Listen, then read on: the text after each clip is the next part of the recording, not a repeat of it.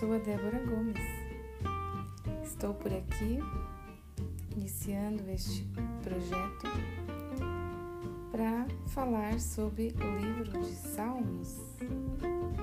Pois é, este livro que é muito bonito, é, ele conta histórias do povo hebreu é, em forma de poesias, salmos orações que nos auxiliam até hoje, que nos inspiram até hoje. E espero que você goste, aproveite, sinta-se também inspirado. Este é o meu desejo do fundo do meu coração. Beleza? Vamos lá?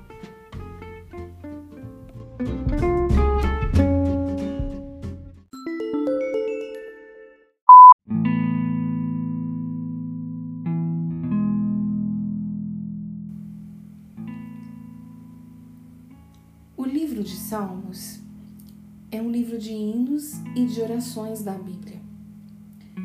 Os salmos foram escritos por diferentes autores durante um período de mais ou menos uns 700 anos, é, entre 1000 a 333 a.C. Eles foram usados pelo povo de Israel nas suas reuniões onde eles adoravam a Deus. Há vários tipos de salmos: hinos de louvor a Deus, orações pedindo ajuda, proteção, salvação, pedidos de perdão, canções de agradecimento pelas bênçãos de Deus, orações em favor do rei, canções para ensinar as pessoas a praticarem o bem, súplicas para que Deus castigue os inimigos e outros. As orações são pessoais ou nacionais Algumas mostram os sentimentos íntimos de uma pessoa, enquanto outras representam as necessidades e os sentimentos de todo o povo de Deus.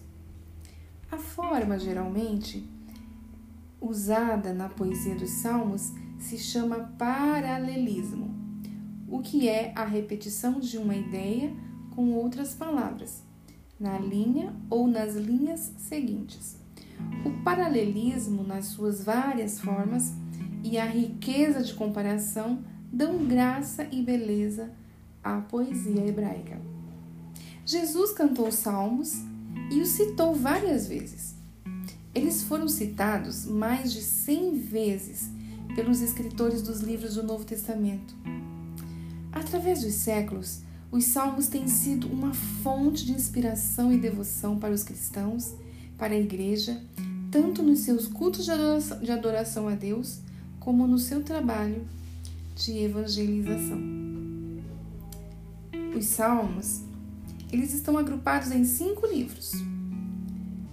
O livro 1, um, que vai do capítulo 1 até o 41, o livro 2, que, que vai do 42 ao 72, o livro 3, que vai do 73 ao 89, o livro, o livro 4, que vai dos Salmos 90 até o 106, e o livro 5, que vai do Salmo 107 até o 150.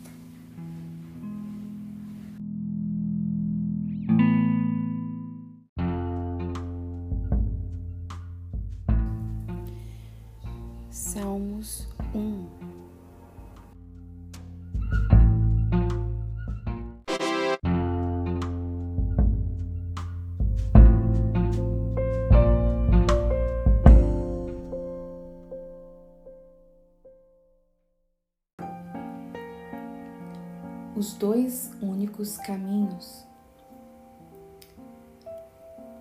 Abençoado com felicidade é o homem que não segue o conselho dos ímpios, não se deixa influenciar por conduta dos pecadores e nem se assenta na reunião dos zombadores.